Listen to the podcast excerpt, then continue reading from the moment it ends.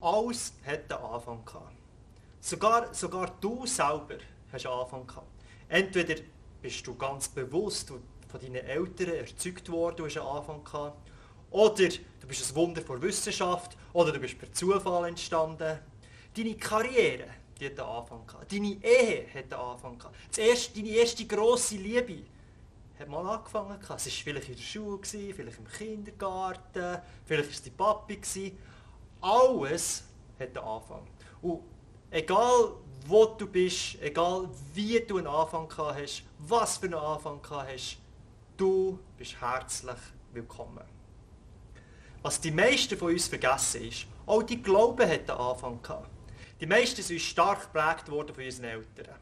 Vielleicht bist du aber auch im Fußballclub geprägt worden. Vielleicht war es ein Kollege. Vielleicht war ein Killer, ein Priester, der dir gewisse Sachen beigebracht hat. Und die haben dann deine Grundannahmen, deinen Glauben, all die grundsätzlichen Sachen in deinem Leben haben die stark beeinflusst und geprägt. Und je nach Glaubensrichtung hast du dann so Sachen geglaubt wie Gott ist gut. Oder Gott liebt die guten Menschen und er bestraft die bösen Menschen. Oder andere Sachen, die du irgendwo aufgelesen hast. Du leitest aus diesen Gedanken Grundannahmen für dein Leben ab und du lebst dann damit. Zum Beispiel eine mögliche Konsequenz ist, du sagst, ah okay, wenn Gott gut ist, dann muss ich ein guter Mensch sein in meinem Leben, wo ich muss mich ja da irgendwie durchschleichen, ich muss ein gewisses Niveau erreichen und wenn ich das Niveau erreicht habe, dann ist gut. Ein Beispiel von mir. Als Kind habe ich da die Sonntagsschulgeschichten von der Bibel und so alle gehört, habe das mitbekommen. Und eine Geschichte hat mir mega gefallen, das war die Geschichte von Gideon. Er, war voll Action, er war ein Held, er hat gekämpft für Gott und alles Mögliche. Und das Coole bei ihm habe ich gefunden, er hat wirklich mit Gott so geredet und er hat Zeichen bekommen. Er ist also eines Tages, hat er eine Frage für Gott und er hat so ein, so ein Fell genommen das auf seinem Balkon da und hat gesagt, Gott, wenn das am nächsten Morgen nass ist, dann ist meine Entscheidung so und so. Und er hat es gemacht und sie war tatsächlich nass. Gewesen. Am nächsten Tag hat er, ja Gott, ich will quasi wie das nochmal bestätigt haben, sag mir das noch einmal. Das mal aber umgekehrt, ich tue das Fell raus und wenn es am nächsten Morgen trocken ist, dann, dann ist das quasi bestätigt, dann stimmt das ist eine gute Sache. Und es ist genau so passiert. Jetzt, in meinem kindlichen Glauben, habe ich gedacht, hey, ich will das probieren. Gott, wenn der Lastwagen da vorne rechts abbiegt, dann ist es die richtige Frau, die ich heiraten soll. Und der ist, der ist rechts abgebogen und ich habe gedacht, yes, es ist sie. Nein, nur so zum Prüfen habe ich gesagt, also Gott, ich will es einfach nur wirklich noch mal ganz sicher sein, wenn der nächste Lastwagen links abbiegt, dann, dann bin ich wirklich sicher. Und es ist genau das passiert. Der Lastwagen ist am anderen Ort durch und jetzt bin ich vor einem Dilemma gestanden. Ja, antwortet Gott überhaupt so? Macht er so Zeichen? Stimmt die Geschichte vom Gideon überhaupt? Kann das überhaupt sein? Und so hat mein Glaube hat wie so ein bisschen Riss bekommen. Ich habe gemerkt, etwas geht irgendwie, äh, bestimmt nicht. Aus irgendeinem Grund kommt dein Glaube Riss über. Vielleicht geht es dir auch so. Dein kindlicher Glaube mag nicht mehr im Alltag Antworten geben. Es geht wie nicht auf. Von allen Seiten wird das Fundament in Frage gestellt und die Geschichten, die du als Kind gehört hast, die sind immer noch inspirierend, aber sie geben keine Antwort auf die Herausforderungen des Erwachsenen da sein. Falls wirklich Gott wirklich gut ist, warum, warum passiert so viele schlechte Sachen auf der Welt? Falls er die Guten wirklich belohnt, warum geht es so vielen guten Menschen schlecht?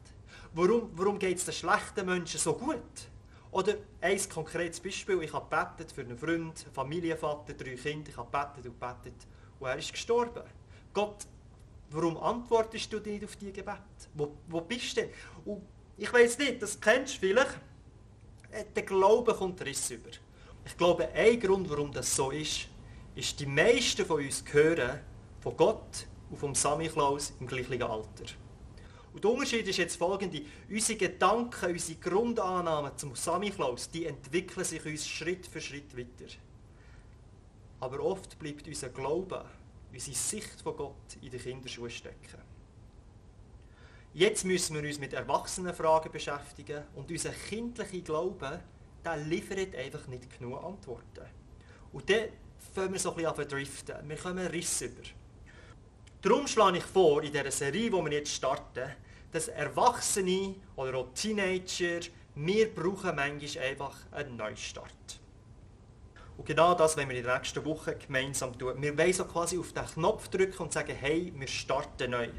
Und die Frage ist jetzt, ja, wie fängt man denn überhaupt an? Wo, wo soll ich anfangen? Ich weiß es gar nicht. Soll ich um ein Wunder beten? Und wenn das Wunder eintrifft, ja, dann glaube ich an Gott. Aber wenn es nicht eintrifft, ja, dann gibt es ihn nicht.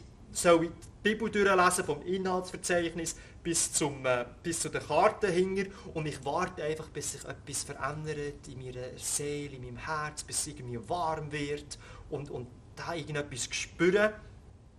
Wie, wie, wie soll ich anfangen? Und ich sage dir, heute werden wir nicht mit der Bibel anfangen. Du hast vielleicht gelernt, ja, die Bibel ist unfehlbar, sie ist inspiriert.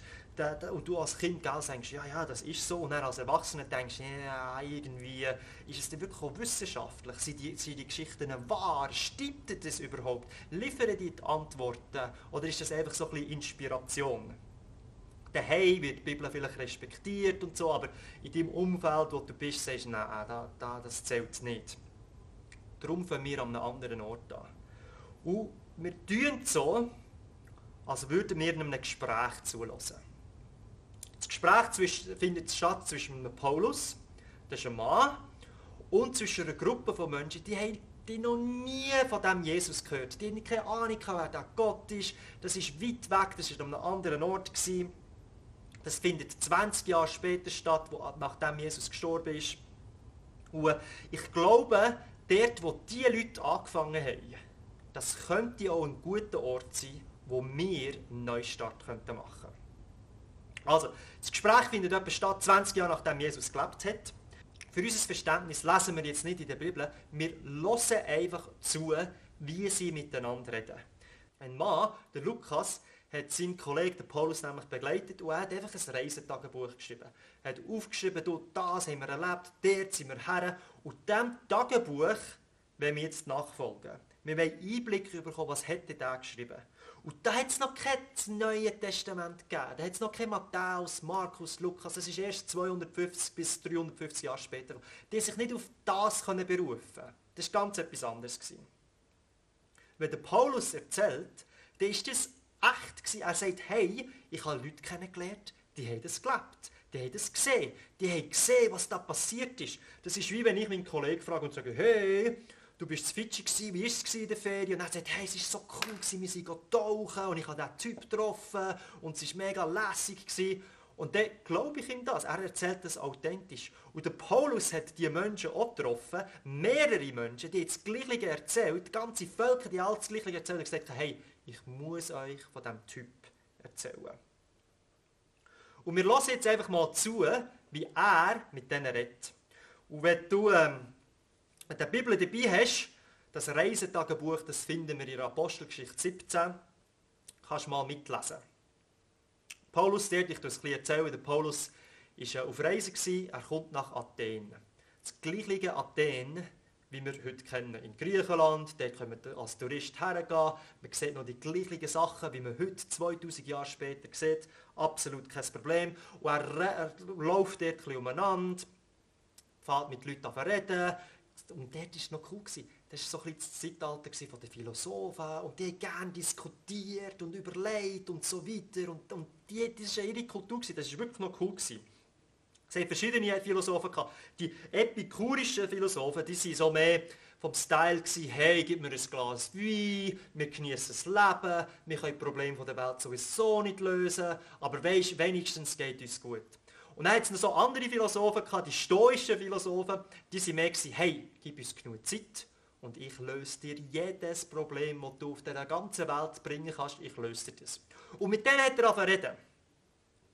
Und dann ist so die Diskussion so voll im Gang und dann hat sie ja verspotten, die Philosophen. Die einen haben gesagt, was bist du für ein sonderbarer Vogel? Mit deinen aufgepickten Weisheiten Glaub, glaubst du eigentlich wirklich, du könntest uns etwas beibringen? Wir, wir haben eine viel größere Weltsicht, uns musst du nichts beibringen. Die anderen haben gemeint, hey, ich komme, ich nicht ganz raus, macht er Propaganda für einen, für einen neuen Gott? Für so einen fremden Gott, den wir noch kennen? Er, er redet von einem Jesus und Auferstehung. Das tönt so nach, nach einem neuen Gott. Götter waren ein ganz heißes Thema in Athen. Auf der einen Seite hat es ganz, ganz den Haufen gehabt, die gar keinen Überblick mehr gehabt. Auf der anderen Seite haben sie gemerkt, in der Vergangenheit hat man schon neue Götter einführen und dann Streit gegeben und dann haben sie ein anderes Haus verbrannt und die Familie umgebracht. Und es war auch ein heikel. Gewesen. Also man konnte nicht einfach kommen und sagen, hey, da ist ein neuer Gott. Man musste eine Bewilligung müssen einholen. Und das ist genau das, was passiert ist. Er hat aber diskutieren mit denen und dann haben sie gesagt, halt, halt, halt, bevor du einen neuen Gott einführen willst, du musst mit uns kommen, wir müssen das wie offiziell bereden. Und der Ort, wo du so offiziell das einführst, ist der Areopag. Und das ist nichts anderes, es ist ein grosser Felsen, kannst heute noch gehen, grosser Felsen, wo, wo so Gerichte stattgefunden haben, wo wichtige Diskussionen stattgefunden haben. Dort hat man die Sachen eingeführt, in einer würdigen Umgebung. Er hat dort dann fragen, hey, habe ich die Erlaubnis von dem Gott äh, zu erzählen? Darf ich das quasi wie einführen? Und darum war es ein wichtiger Moment für, für Paulus. Weil wenn, wenn er nicht gut geheissen würde, wo er dann wäre er rausgekickt worden und sagt, hey, das ist, das ist nicht erlaubt. Und dann fährt der Paulus so mit seiner Rede an. Und das Interessante ist, die noch nie gehört von, von diesem Gott. Also sie haben es nicht irgendwie von der, aus ihrer Kindheit gehört, sie haben es nicht irgendwie gehört aus der Bibel, das hat es noch gar nicht gegeben, sie haben es nicht von einem Priester gehört. Das war etwas total Neues für sie. Und darum glaube ich, das ist auch cool zum Reinhören, weil für uns könnte es sein, dass es genau ein guter Ort ist, wo auch wir können unseren Neustart durchführen können. Er fährt also seine Rede an und sagt, Bürger von Athen, ich habe mich mit meinen eigenen Augen überzeugen dass ihr außergewöhnliche religiöse Leute seid. Ich bin nämlich durch die Straße gegangen und was habe ich dort entdeckt? Ganz viele Götter. Und besonders, was mir aufgefallen ist, ich habe einen, so eine äh, Inschrift gesehen für einen unbekannten Gott. Ihr verehrt also ein göttliches Wesen, ohne dass ihr es kennt. Und Leute, jetzt wollte ich von diesem unbekannten Wesen erzählen. Das war der Anfang der Rede von Paulus. Er hat gesagt, er ist in der Stadt umgewandert und er findet so einen Altar für einen unbekannten Gott. Und das Coole ist, gell, in jeder Religion haben wir Sachen, die, die unbekannt sind. Und weil das so ist, machen wir zum Teil Sachen, falls es nötig ist, falls es wirklich gibt, ich mache es zur Sicherheit und dann, ja, dann ist es wie erledigt, oder? Und das, darum haben sie den Altar gemacht. Falls wir irgendeinen Gott verpasst haben, komm, wir machen noch einen, dann sind wir auf der sicheren Seite. Jetzt denkst du, ja, das war früher, gewesen, heute haben wir ja nicht mehr so Götter. Aber wisst ihr was? Ich kenne mega viele religiöse Leute. Die gehen an Weihnachten, an Ostern gehen sie killen. Warum? Ja, weisst, falls das wirklich stimmt, falls ich etwas verpasst habe, dann will ich wenigstens, dass das, dass das richtig ist. Oder sie lassen ihre Kinder taufen. Haben sonst nichts mit diesem Zeug zu tun, aber haben doch Kindertaufe. Das muss noch irgendwie sein, weil sonst, es könnte ja sein, dass eben so ein unbekannter Gott um ist und vielleicht verpasse ich etwas. Also wir machen es genau gleich. Wir, wir sind genauso gleich betroffen. Wir sind zwar eine Art religiös, wir machen diese Sachen, aber warum genau, wissen wir eigentlich wirklich nicht. Und jetzt fährt Paulus weiter mit, mit seiner Rede. Er sagt, meine Botschaft handelt von dem Gott, der die ganze Welt gemacht hat. Alles, was drin ist, alles hat er gemacht, Himmel und Erde. Und er ist so groß, er wohnt nicht in Tempeln, die von Menschen gemacht worden sind. Er deutet das an, hey, das ist etwas Größeres. Der unbekannte Gott der ist größer, als du dir vorstellen kannst. So groß, den kannst du nicht in einen Tempel zwingen. In anderen Worten sagt er, Ihr habt zwar viele Götter, aber das ist wie so Bilder, die ihr habt. Aber der Maler, den habt ihr noch nicht getroffen. Der ist euch wirklich unbekannt. Ihr habt das kleine Bild, habt ihr. Ihr wisst irgendwie im Herzen, da ist noch etwas mehr, aber das grosse Bild, das habt ihr noch nicht. Den Maler habt ihr noch nicht getroffen. Und vielleicht geht es dir auch so heute. Du merkst in dir innen, wenn ich in der Natur bin oder wenn du Wissenschaftler bist, wenn du deine Beziehungen anschaust, merkst du, da gibt es noch etwas Größeres in dieser Welt. Ich habe es einfach noch nicht ganz gefunden. Aber ich weiß irgendwie, spüre, da gibt es noch eine höhere Macht. Und dann fährt der Paulus weiter und sagt, der Gott ist grösser und er ist nicht angewiesen, dass wir Menschen ihm dienen. Also wir können nichts, wir können nichts machen, dass dem Gott besser ist. Wir müssen nicht uns aufschaffen, wir müssen ihm nicht dienen, das ist absolut nutzlos. Wenn wir eure Altäre da mit Gold und Silber und dann habt das Gefühl, das opfert ihr. Nein, die Priester klauen das und brauchen das für sich, das ist unnötig. Und ein paar von euch wissen vielleicht, ich bin im Busch aufgewachsen, dort hat es Indianer Stämme gehabt. Jeden Abend haben sie so einen, so einen Stamm, abgehackten Stamm gehabt, haben dort Opfer gebracht. Also sie haben Früchte hergetan und so ein bisschen wertvolle Sachen, Reis und was auch immer. Und was sie nicht gecheckt haben, oder vielleicht haben sie es gecheckt, aber nicht wollen zugeben, in der Nacht, wer hat das genommen? Ja, die Affen und die Hunde haben das genommen. Am nächsten Tag war es fort und so, ja, unser Gott hat das wieder akzeptiert. Nein, es waren die Affen, das war nicht ein Gott. Und jetzt denkst du wieder, ja, das ist nicht so bei uns, es ist eine primitive Kultur, das war früher. Unsere Version sieht ganz anders aus. Ich sage dir, wie sie aussieht. Wir haben das Gefühl, wir müssen Gott beeindrucken. Auf, auf irgendeine Art. Oh, irgendein Gott. Es muss nicht Gott vor der Bibel sein was auch immer. Und wir haben das Gefühl, wir müssen eine Art bestechen. Zum Beispiel haben wir dann das Gefühl, ich muss jetzt ein gutes Leben führen. Wenn ich ein gutes Leben führe, komme ich hoffentlich ein gutes Leben über. Also er belohnt mich nicht. Vielleicht bedeutet das für dich, dass du den Armen hilfst, dass du bettest, meditierst, sonst irgendwelche Sphären abgehst, dass du ruhig kannst bleiben und du erwartest im Gegenzug etwas über. Und jetzt fährt der Paulus weiter und sagt, nein, so ist es nicht. Er ist nicht abhängig von uns, sondern wir, wir sind abhängig von ihm. Er ist es, der uns ja mit Luft versorgt, dass wir schnaufen können. Das ist alles, was wir brauchen, gibt er uns. Und jetzt kommt er zum Höhepunkt und sagt, was, was will Gott mit dem überhaupt? Und dann sagt er, mit all dem, was er da hat, hat er wollen, den Menschen dazu zu bringen, nach ihm zu fragen. Wir sollen nach ihm fragen. Und dann sagt er, vielleicht können wir nach ihn ertasten und finden. Denn er ist jedem von uns ganz, ganz nah.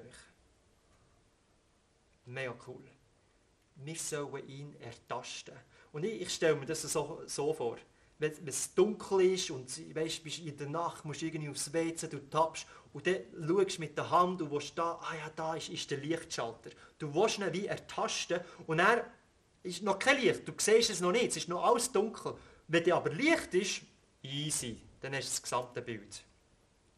Er ist uns ganz nah, er, er ist gerade da, aber wir sehen ihn noch nicht, weil es dunkel ist.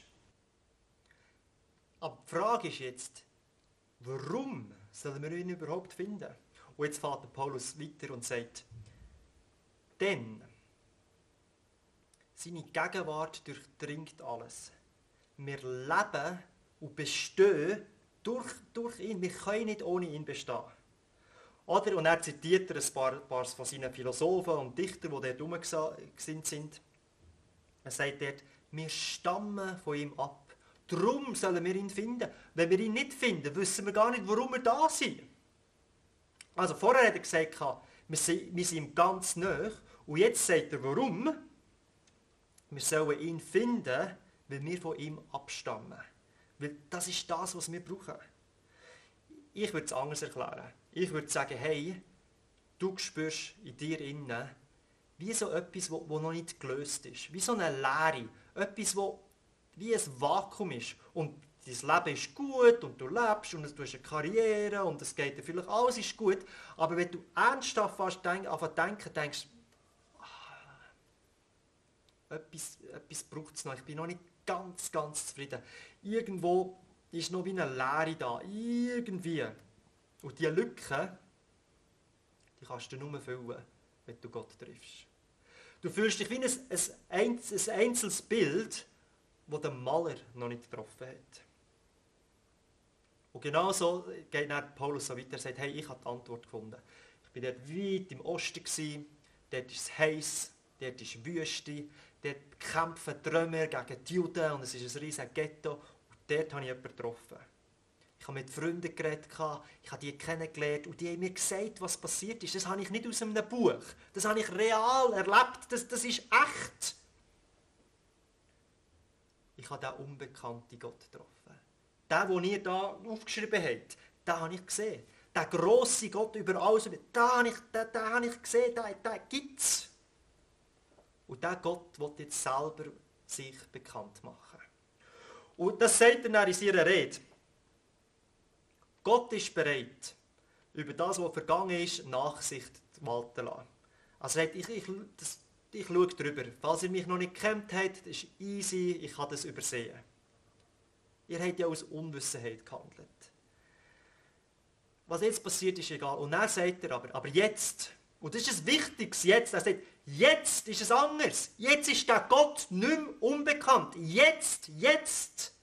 Und er fordert auf, er sagt nach diesen Leuten, jetzt fordere ich alle Menschen auf, umzudenken. Und was?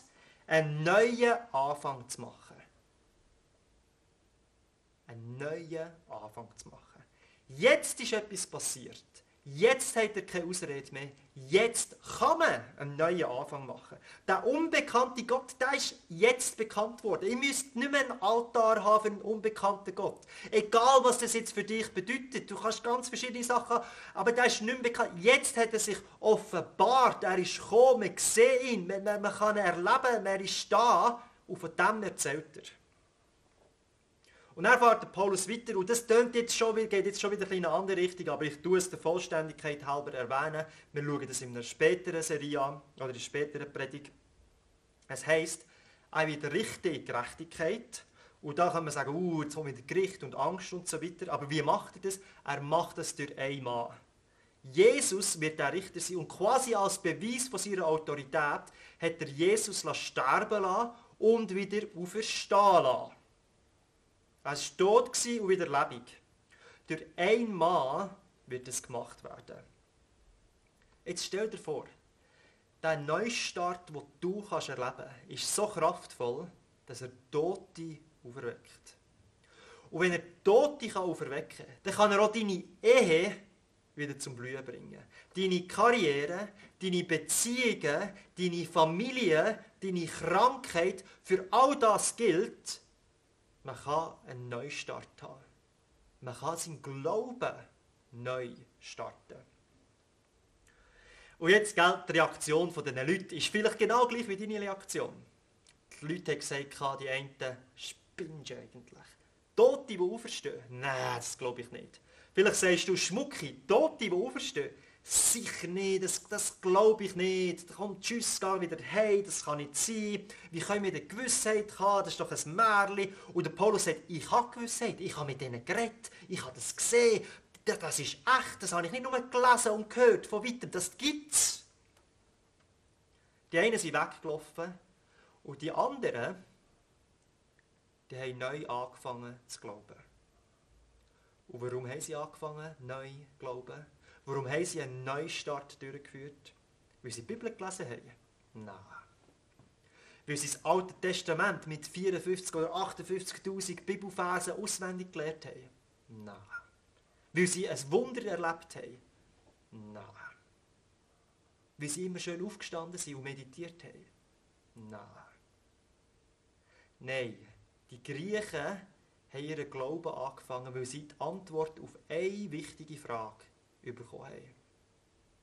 Und die Frage war nicht, ist jetzt die Erde in sieben Tagen entstanden oder ist das mehr so eine andere Zeitrechnung gewesen? Oder stimmt das mit der Evolution oder ist das wissenschaftlich oder geht das mit der Bibel hin und nicht? Nein, die Frage war nicht das. Gewesen. Die Frage war auch nicht, sind Adam und Eva wirklich nackt gewesen oder hat Gott das einfach reingeschrieben, dass die Männer ein bisschen weiterlesen? Die Frage war eine andere. Gewesen. Die Frage war, wer ist Jesus? Wer ist Jesus für dich? Und ich glaube, wenn du diese Frage kannst beantworten dann kann das ein guter Neustart sein für dich. Das ist der Ort, wo wir anfangen sollen.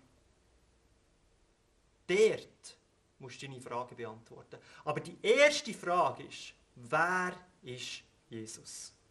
Und nur mit dieser Frage, wenn du diese Frage beantwortest, kannst du dann deine tausende von anderen Fragen auch beantworten. Aber wer ist, wer ist Jesus für dein Leben? Wer ist er wirklich? Glaubst du wirklich an diesen Jesus? Das ist der Anfang vom Neustart, von diesem Glauben. Komm, ich bete noch. Und wenn ihr wollt, könnt ihr mitbeten, wie ihr wollt. Jesus, danke, dass, dass, dass wir dürfen glauben, dass ich darf glauben, dass es dich wirklich gegeben hat. Dass du tot bist und nicht so verstanden bist. Und meine grosse Bitte ist, dass du uns wie die Augen öffnest, dass du die Schuppen wegnimmst und dass wir diese Frage können beantworten in unserem Leben. Wer ist Jesus? Wer bist du? Wer bist du in meinem Leben? Und ich bitte dich, aktiv zu bedienen, dass wir dich ertasten können, dass wir deinen Lichtschalter finden und handeln Amen.